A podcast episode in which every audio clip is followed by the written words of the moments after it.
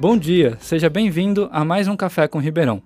Um acidente na noite de ontem entre um carro e uma moto deixou um ferido e causou aumento no congestionamento na região da Avenida 9 de Julho. A repórter Marília Campos esteve no local e trouxe mais algumas informações. A região da Avenida 9 de Julho esteve movimentada na noite de sexta-feira. A colisão entre um carro e uma moto interditou a via e provocou um congestionamento.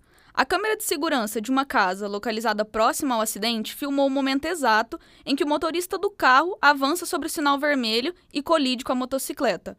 Segundo informações da Polícia Militar, o motorista estava com forte cheiro de álcool, mas se recusou a fazer o teste do bafômetro.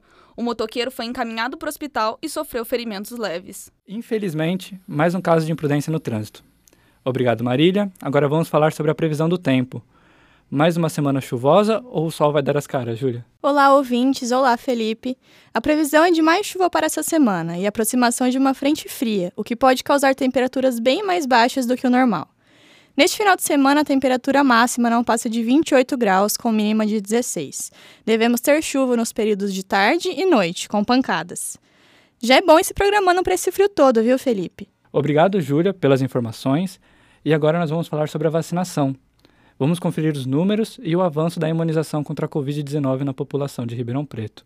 Segundo os dados fornecidos pela Prefeitura Municipal, a faixa etária de 5 a 11 anos já pode agendar a sua segunda dose através do site da Prefeitura.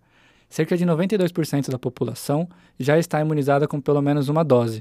Aos poucos, vamos vencendo o vírus. Para finalizar, vamos ao debate do final de semana escolhido pelos nossos ouvintes. João da Silva pergunta: já é seguro voltar a ficar sem máscaras, mesmo em locais fechados?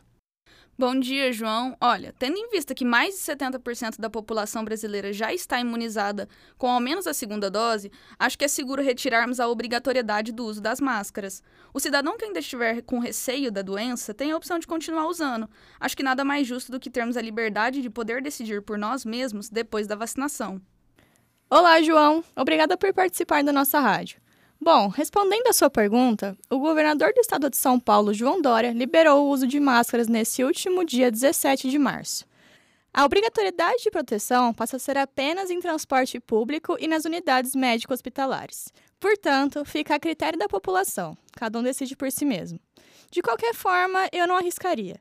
Acho que dois anos já foi o suficiente para entendermos que qualquer deslize pode ter como resultado uma nova onda de Covid-19 e outras restrições necessárias. Mas vai de cada um. Por agora temos o direito de decidir a respeito. E o jornal Café com Ribeirão vai ficando por aqui. Nos encontramos amanhã, nesse mesmo horário. Até mais. Tchau!